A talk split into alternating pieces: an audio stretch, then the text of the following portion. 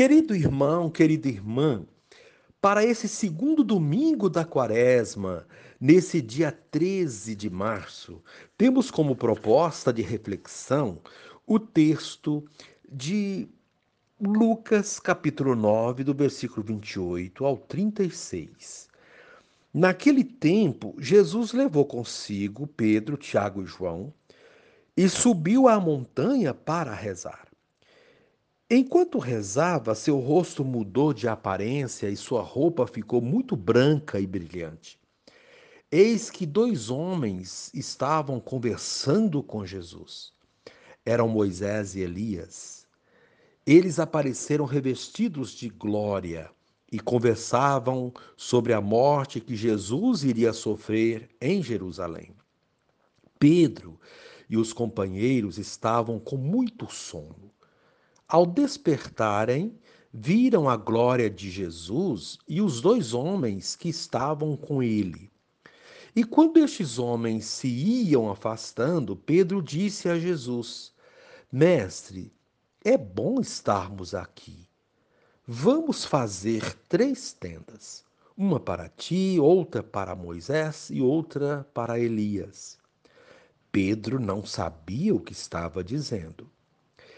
Ele estava ainda falando quando apareceu uma nuvem que os cobriu com sua sombra. Os discípulos ficaram com medo ao entrarem dentro da nuvem. Da nuvem, porém, saiu uma voz que dizia: Este é o meu filho, o escolhido. Escutai o que ele diz. Enquanto a voz ressoava, Jesus encontrou-se sozinho os discípulos ficaram calados e naqueles dias não contaram a ninguém nada do que tinham visto. Palavra da salvação. Glória a vós, Senhor. Querido irmão, querida irmã, o Evangelho apresenta a cena conhecida como transfiguração de Jesus, ou seja, momento em que ele se revela em sua glória, em todo o seu esplendor. É uma forma de animar os seus seguidores, mostrando-lhes que o sofrimento será coroado com a glória e a cruz, e a cruz se transformará em sinal de vitória. O Mestre convoca três discípulos próximos, Pedro, Tiago e João, e os leva ao alto da montanha. Foi grande o privilégio e a alegria desses três apóstolos, tanto que Pedro sugere construir tendas e permanecer nessa visão deslumbrante. Logo em seguida, uma voz revela que Jesus é o Filho amado e escolhido e que os discípulos precisam escutá-lo. Escutar o que Jesus diz significa, às vezes, renunciar aos próprios caprichos para seguir a vontade do Pai. Ao longo da vida, presenciamos pequenas transfigurações, momentos de alegria e otimismo, mas também momentos de dúvidas e sofrimentos. Uma certeza nos anima. O Senhor vai acendendo as luzes à medida que necessitamos de maneira ao mesmo tempo misteriosa e maravilhosa, o Senhor dá sinais de que estamos no caminho certo. Para isso, porém, é preciso estar com Jesus, permanecer com Ele, atender o seu convite de subir a montanha para rezar. Ao seu lado, recebemos a força para não sucumbir quando vierem as noites de solidão. Querido irmão, querida irmã, nas horas em que nos vemos mergulhados em sérios problemas e conflitos, precisamos de um respiro. Um momento de alento nos ajuda a não desanimar, a encontrar o sentido de nossas lutas. Os discípulos de Jesus estavam apreensivos e preocupados com as críticas que se faziam a Jesus e com as indicações que ele mesmo estava dando de sua paixão e morte. Três deles fizeram uma bela experiência que foi como um respiro para voltarem à realidade cheios de energia da fé. Foram rezar no monte com Jesus e o viram transfigurado, glorioso. A oração pode ser para nós um momento de transfiguração, de contato com a glória de Deus. Assim podemos continuar nossa caminhada com mais esperança. Querido irmão, querida irmã, a proposta do dia é encontrar um tempo na correria do seu, no seu dia para a oração, dedicar um pouco mais à oração nesse domingo. E reze assim comigo. Ó Jesus Mestre, por tua transfiguração no, nos manifestas tua glória. Concede-nos, Senhor, ouvidos atentos à voz do Pai Celeste que nos convida a te seguir fielmente no cotidiano de nossa vida. Amém.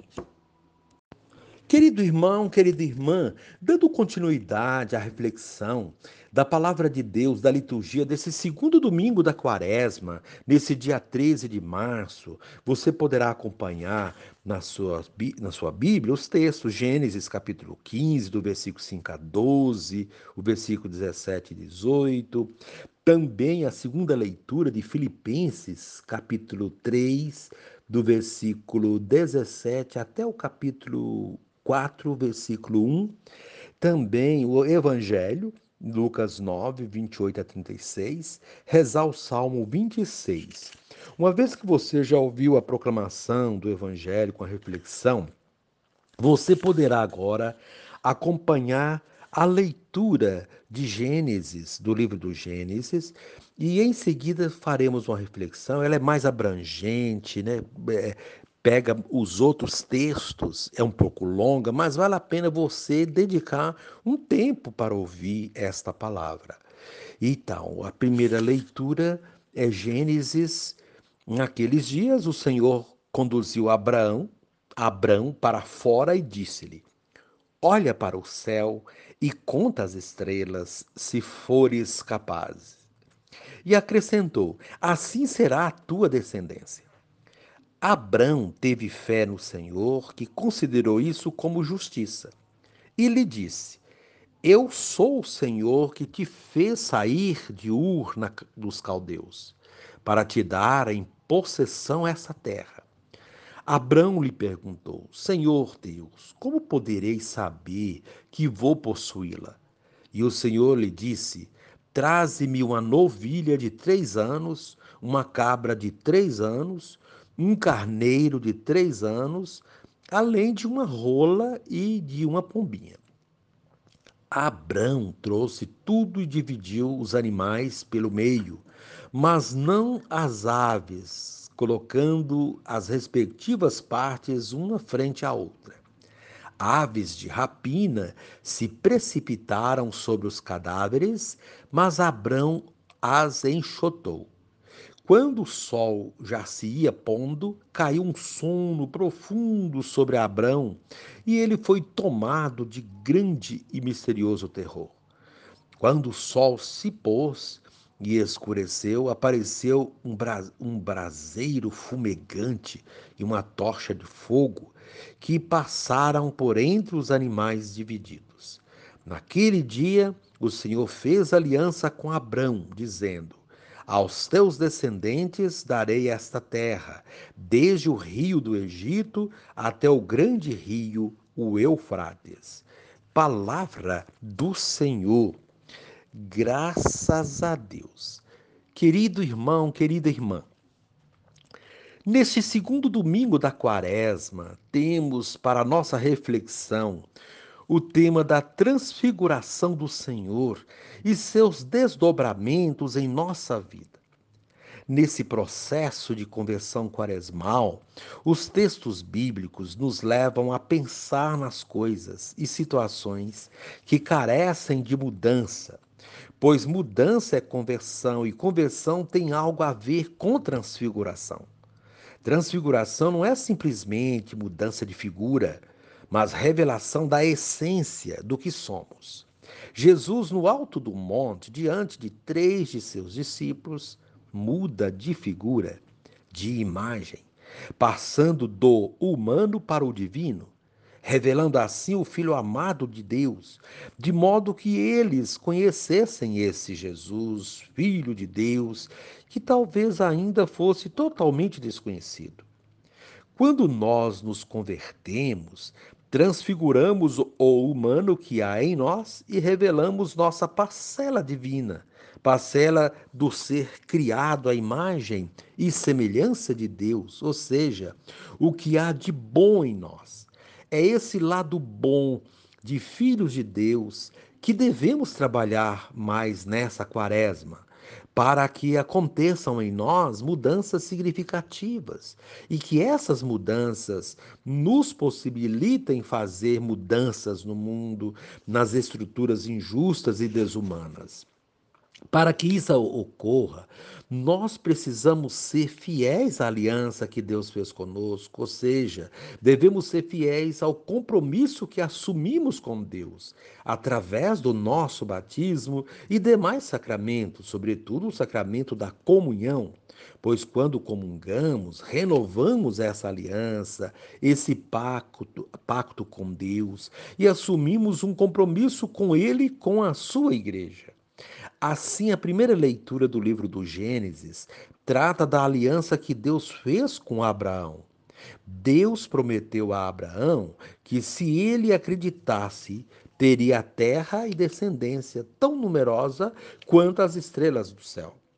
Essa era uma promessa que carecia de muita fé para acreditar, porque Abraão já tinha idade avançada e geralmente depois de certa idade, já não se tem tantos planos na vida, sobretudo planos de conquistar terras e ter muitos filhos. Porém, Abraão acreditou. E isso lhe foi creditado como justiça, ou seja, Deus viu que Abraão tinha muita fé. Por essa razão, Abraão ficou conhecido como o pai da fé. A fé é algo fundamental na nossa vida. Sem fé, não temos sonhos, não temos projetos. E mesmo os tendo, não se vai muito longe, porque a fé é o combustível de nossas ações. Quem tem fé não desanima, não desiste, segue adiante, porque sabe que Deus não decepcionará na travessia desse deserto quaresmal e nos desertos de nossa vida, carecemos de fé para conseguir atravessá-los. Abraão teve fé e se lançou no desconhecido depois que Deus fez uma aliança com ele. Deus se mostrou ou se revelou para Abraão como o Deus da libertação, o Deus que fez sair do, de Ur, dos caldeus, para lhe dar aquela terra como herança. Abraão também teve momentos de dúvidas, de incertezas, mas isso não abalou a sua fé. Há momentos na vida em que não temos clareza das coisas, muito menos certeza, mas se tivermos fé, mesmo com as coisas ainda obscuras, Deus vai apontando caminhos, mostrando a direção, e no fim tudo dá certo. Foi assim que aconteceu com Abraão. Ele confiou e Deus se revelou a ele através de um pacto, de uma aliança, concedendo a ele o prometido, porém, não em um não em um passo de mágica, mas através do cumprimento de sua parte na, na aliança.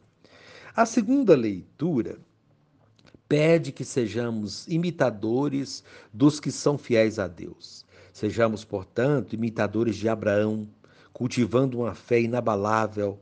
Sejamos imitadores dos apóstolos, que souberam ser fiéis a Deus e levaram adiante o testemunho de Jesus Cristo, pregando e vivendo a Sua palavra.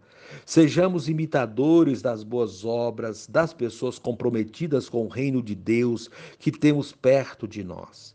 Há muitas pessoas na comunidade que dão verdadeiro testemunho de sua fé, que vive o seu batismo e que tem muito a nos ensinar com o seu exemplo e sua fidelidade a Deus. Mas evitemos ter como modelo as pessoas que se comportam como inimigas da cruz de Cristo. Diz a carta aos Filipenses na segunda, liturgia, na segunda leitura de hoje.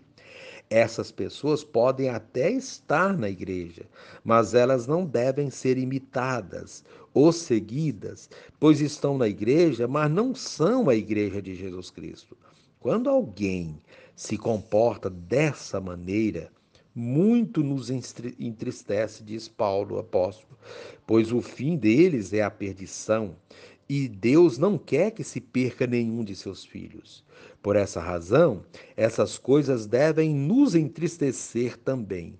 Como é que podemos identificar os que se comportam como inimigos da cruz de Cristo?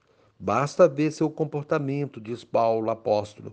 O Deus deles é o ventre, sua glória está no que é vergonhoso, e seus pensamentos em coisas da terra. Ou seja, há quem só pensa em comer e beber, vive em farras, orgias e balandragens e pensa somente em dinheiro, em poder, em aparecer. São comportamentos fáceis de ser identificados e que devem ser evitados. Para sermos fiéis a Deus e obtermos a cidadania do céu, precisamos mudar essas coisas em nós caso elas existam, ou seja, carecemos de uma transfiguração. Temos que ir aos poucos lapidando nosso comportamento, nossas companhias e avaliar os lugares que frequentamos e com quem frequentamos.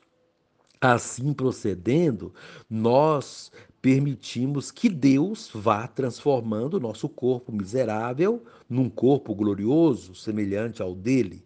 E esse corpo, essa vida transformada, será exemplo para outros. É essa a proposta da transfiguração que vemos na liturgia de hoje. O evangelho deste dia traz o tema da transfiguração do Senhor como um recurso catequético nesse processo de conversão ou de transfiguração da nossa vida. Deixemos que Jesus nos conduza ao Monte Santo e nos ensine as mudanças essenciais para a nossa vida. Ele levou consigo três dos seus discípulos, Pedro, Tiago e João. Pedro, João e Tiago. Sintamos como se fôssemos um desses discípulos escolhidos. Sintamos também como se estivéssemos hoje no Monte Tabor, esses três discípulos foram escolhidos porque talvez fossem os que mais precisavam. Talvez eles ainda não tivessem clareza de quem era Jesus e qual a sua missão, pois eles tiveram comportamentos que revelavam certo desconhecimento de Jesus. Pedro mostrou que não tinha entendido muito bem a proposta de Jesus em vários momentos. Um deles foi quando não queria que Jesus lavasse seus pés, e depois queria que ele lavasse seu corpo todo. O outro momento foi quando ele quis desviar Jesus do projeto do Pai, não permitindo que ele sofresse. Jesus o havia repreendido, dizendo que ele não pensava as coisas de Deus, mas as coisas deste mundo, dos homens. Foi então que Jesus o chamou de Satanás e pediu que ele se afastasse. Houve também o episódio da negação, entre outros. Assim, Pedro precisava ver a transfiguração de Jesus para entender o seu projeto, sua missão e quem ele era realmente. Tiago e João são os filhos de Zebedeu, aqueles que haviam pedido a Jesus um lugar de destaque à sua direita e à sua esquerda, quando ele estivesse na glória. Esses também não tinham entendido muito bem a proposta de Jesus e o seguiam pensando em obter glórias, glórias, honras, privilégios, lugar de destaque são elementos comprobatórios de que eles não tinham uma, uma real compreensão de quem era Jesus e, portanto, precisavam presenciar a sua transfiguração. A transfiguração de Jesus seria, portanto, a transfiguração da mentalidade desses discípulos e de todos que esses representam. Essas são suposições que podem justificar o motivo de Jesus os ter levado para o alto do monte e ali se transfigurar diante deles.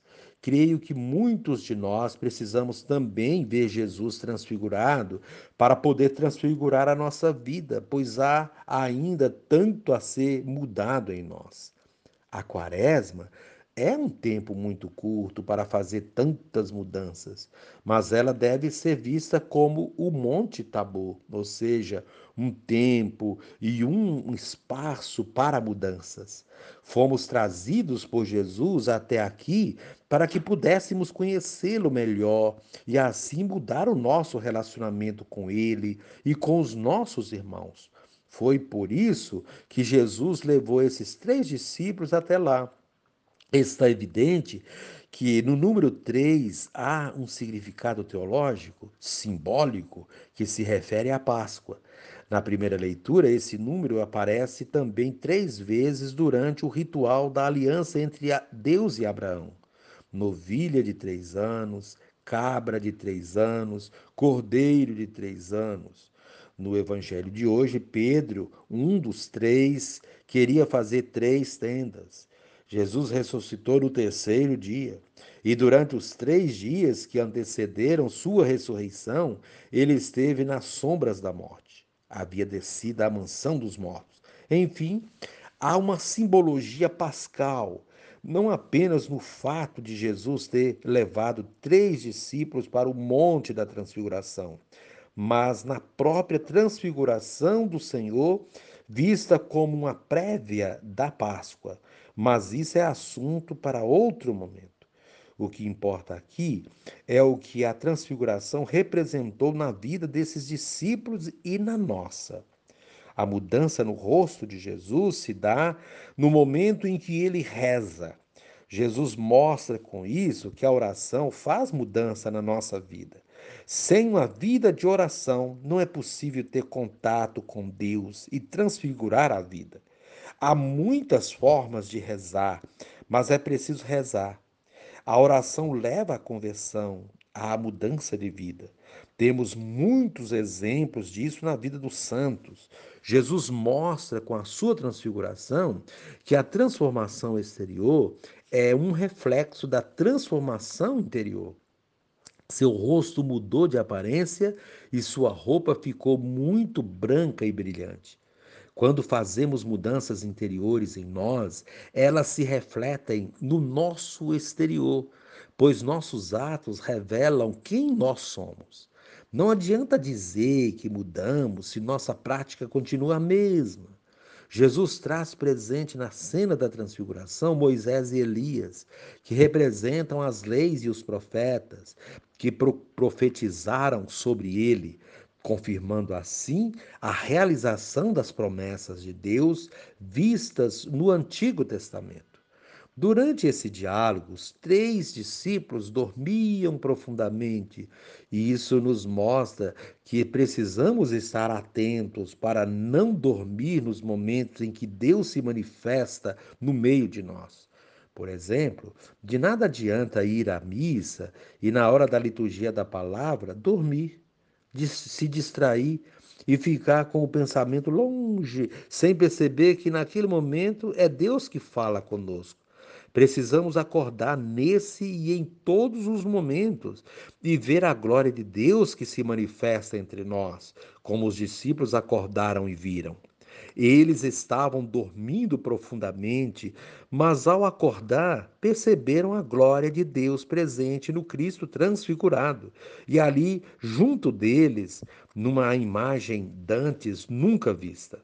Dormir aqui lembra quando Deus fez com que Adão dormisse um sono profundo para extrair dele a costela com que criaria Eva a sua companheira, que se tornaria carne de sua carne e osso dos seus ossos. Há nesse texto um paralelismo com a criação do ser humano. A transfiguração é uma espécie de recriação dos discípulos. e de cada um de nós, para que eles e nós assumissem de fato a missão. Com a transfiguração do Senhor, nós também somos transfigurados, recriados, e isso tem uma importância teológica muito grande na vida da igreja e da nossa missão, e na nossa missão. Os discípulos recriados ou transfigurados passam a ver Jesus e o mundo de outra maneira. Eles perceberam o quanto era bom estar ali com Jesus e por isso quiseram armar três tendas. O texto diz claramente que Pedro não sabia o que estava dizendo. O resultado da transfiguração não é para a acomodação, mas para a missão. Deus não quer que fiquemos parados, contemplando as maravilhas da sua glória, mas quer que levemos adiante a experiência desse encontro e sigamos a sua missão. Por isso, Pedro ainda não tinha terminado de falar e Deus interferiu, envolvendo-os numa densa nuvem, e dessa nuvem saiu uma voz dizendo: Este é meu filho amado, o escolhido escutem o que ele diz. Aqui encontramos uma das explicações da transfiguração. É preciso reconhecer que Jesus é verdadeiramente o Filho de Deus e escutar o que ele diz, ou seja, é preciso obedecer aos seus ensinamentos. Não há outro caminho para se chegar ao Pai. Abraão ouviu a voz de Deus e obedeceu conseguindo a realização de suas promessas. Paulo, apóstolo, na carta aos Filipenses, pede que sejamos fiéis a Jesus. E a voz de Deus, durante a transfiguração no Evangelho de hoje, pede que não tenhamos dúvida de que Jesus é seu Filho amado e que ouçamos o que ele diz. Querido irmão, querida irmã, assim sendo, depois dessa longa reflexão, a liturgia de hoje enfatiza a necessidade que temos de reconhecer Jesus como Filho de Deus e de obedecer aos seus ensinamentos. Somente assim vamos demonstrar que verdadeiramente tivemos nossa vida transfigurada. Querido irmão, querida irmã, reze assim comigo, atentamente. Divino Espírito Faze-me compreender a paixão de Jesus como ato definitivo de libertação da humanidade, subjugada pelo, pelo egoísmo e pelo pecado. Amém.